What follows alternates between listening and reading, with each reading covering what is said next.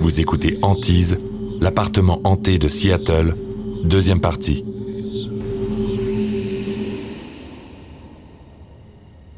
Une semaine plus tard, Bill et Icy passent une autre soirée paisible chez eux. Leave us alone! This is our home!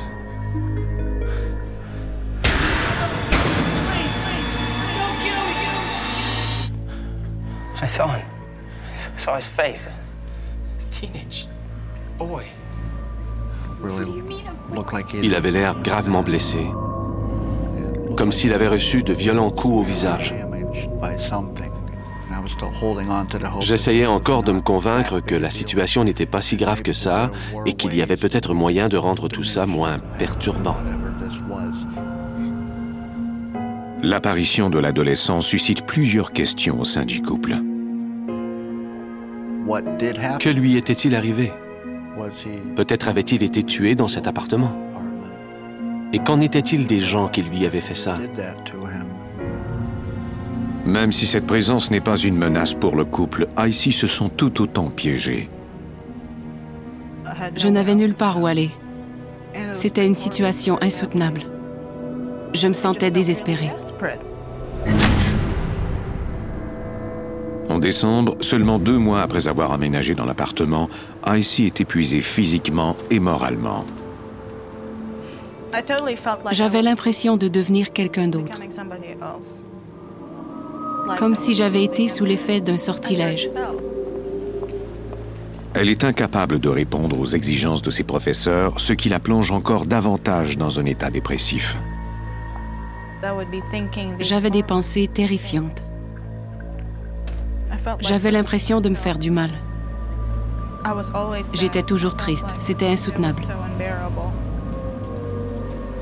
Pendant cette période, je ne parlais plus à personne. J'évitais les gens. Je ne voulais pas qu'ils croient que j'étais folle.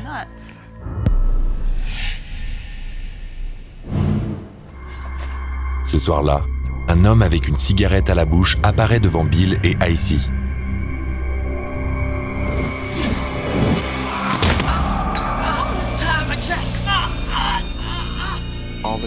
Tout à coup, c'est comme si quelqu'un m'avait brûlé à la poitrine avec une cigarette.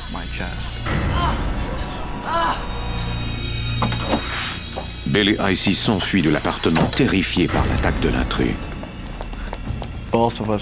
On était tous les deux très pressés de partir de cet endroit. Cette chose pouvait nous attaquer à tout moment. On ne pouvait rien faire pour se défendre contre cette chose dont on ignorait tout. Incapables de reprendre leurs esprits, ils louent une chambre d'un motel le temps de se ressaisir. Ils contactent de nouveau la Société des fantômes de Washington. Mais cette fois-ci, ils comptent bien convaincre les experts qu'ils sont réellement victimes de phénomènes paranormaux. Dans la journée, Shannon Stedman rencontre le couple terrifié. Well, it certainly seems like a lot has gone on since that first email you. Ce qui m'a frappé à propos de cette histoire, c'est que ça avait empiré. Shannon Steedman, chercheuse en phénomènes paranormaux. C'était rendu dangereux de vivre à cet endroit. C'est à ce moment-là qu'on est intervenu.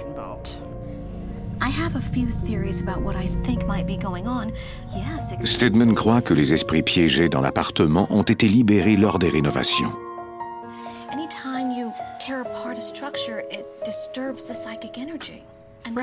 Dans une maison hantée, les rénovations peuvent soit faire disparaître complètement les phénomènes, soit empirer la situation.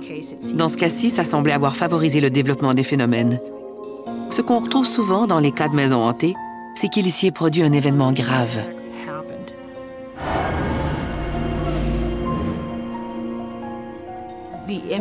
L'image que Bill avait vue était un signe qu'il y avait bel et bien quelque chose qui se passait chez eux. Quelque chose de très important et de très fort. But why attack Bill? We've been there for weeks and nothing like this has ever happened. Stedman explique au couple que certains esprits se nourrissent d'émotions comme la peur ou la colère.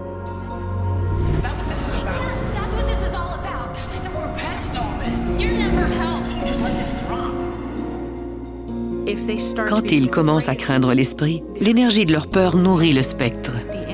Celui-ci pourra alors poser un geste plus violent, Et ce n'est qu'une question de temps avant que quelqu'un ne soit blessé physiquement.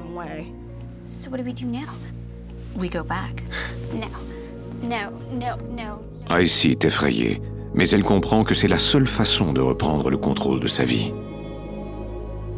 J'étais à leur merci, mais je ne voulais pas que ces esprits aient le dessus sur moi. Quelques heures plus tard, les experts arrivent. Ils espèrent obtenir quelque indice de la présence d'esprits afin de pouvoir mieux comprendre ce qui se passe dans l'appartement des Spencer. L'équipe d'investigation inclut deux spécialistes et la médium Lois Lee. J'ai commencé à comprendre que j'avais des facultés psychiques à la fin de l'adolescence. Avec l'âge, j'ai constaté que j'étais capable de décrire les fantômes qui se trouvaient dans une maison. La médium ne sait rien de la situation.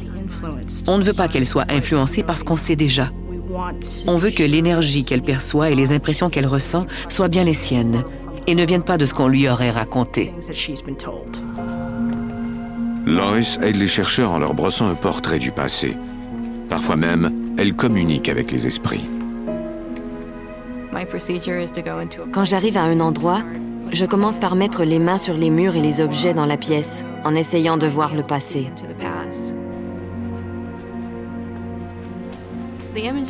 Les images me viennent naturellement. Si je me concentre, elles deviennent si réelles que c'est comme si j'étais réellement plongée dans le passé.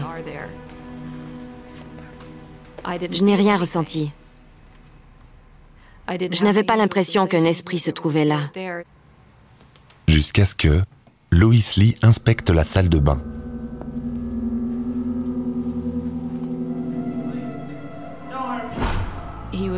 Il faisait réellement pitié.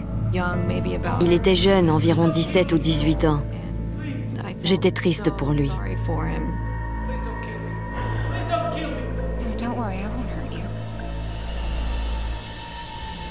Puis, une autre émotion, celle-là menaçante et sombre, commence à l'envahir. J'ai senti que je changeais. J'avais l'impression d'être dans le corps d'un homme qui regardait l'adolescent.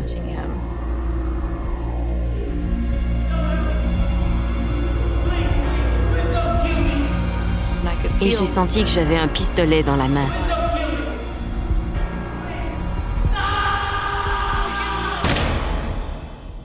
La puanteur était insoutenable. Je me suis alors enfuie en courant. Je n'avais jamais vu de scène aussi sanglante. C'était comme si je venais d'entrer dans une morgue pour la première fois.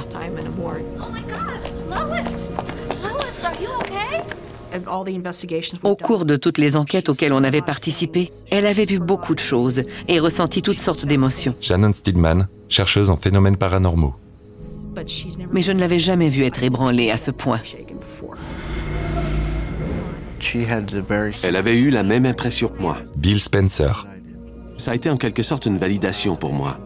Ça signifiait qu'on n'était pas fou et qu'on n'avait rien inventé. Stedman croit qu'il ne serait pas prudent pour le couple de retourner dans l'appartement.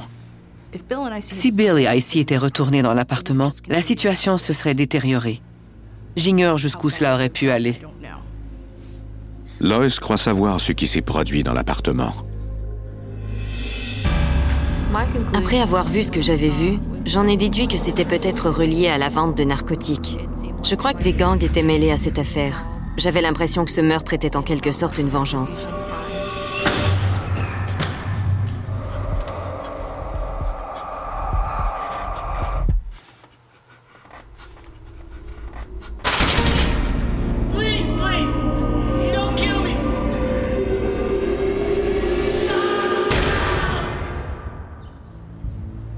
Cours des semaines suivantes, l'équipe de chercheurs dresse un compte-rendu détaillé des phénomènes paranormaux qui se sont produits dans l'appartement. Ils n'ont relevé aucune fluctuation électromagnétique anormale. Ils essaient ensuite d'en savoir davantage sur l'histoire des lieux. Les recherches indiquent que le quartier a déjà été soumis au contrôle de gangs qui vendaient des narcotiques. Bien qu'on ne sache pas clairement ce qui est arrivé dans l'appartement, les Spencers sont satisfaits des résultats de l'enquête.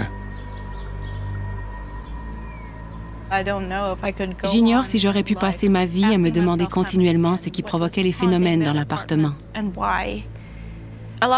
On a réussi à recoller plusieurs pièces du puzzle et ça nous a suffi. Peu de temps après, les Spencer trouvent un nouveau foyer. Je dois dire que ça a été un des jours les plus heureux de ma vie. L'appartement qu'on a trouvé est également à Seattle, même s'il n'est pas aussi bien situé comme l'était celui de Ballard. Mais c'est comme un refuge pour moi. Au moins, j'ai pu y retrouver la paix de l'esprit.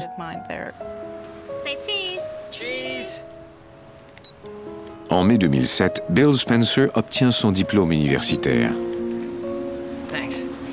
No problem. See you at the graduation party? You bet. Should we go? Let's go. See ya. Bye, guys.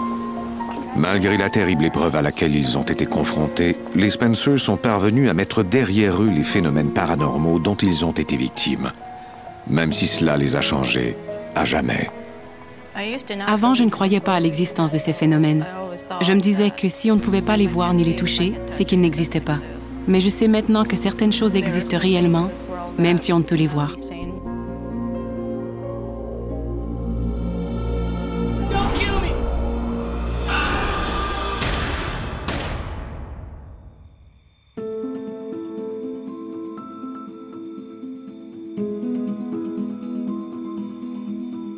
Venez d'écouter Antise.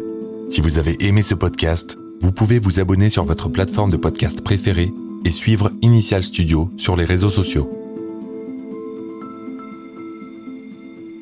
Antise est un podcast coproduit par Initial Studio et New Dominion Pictures, adapté de la série documentaire audiovisuelle éponyme produite par New Dominion Pictures. Cet épisode a été écrit par Joe Amodio et a été réalisé par Stuart Taylor. Production exécutive du podcast, Initial Studio. Production éditoriale, Sarah Koskiewicz, Mandy Lebourg et Astrid Verdun. Montage, Johanna Lalonde. Avec la voix de Morgane Perret.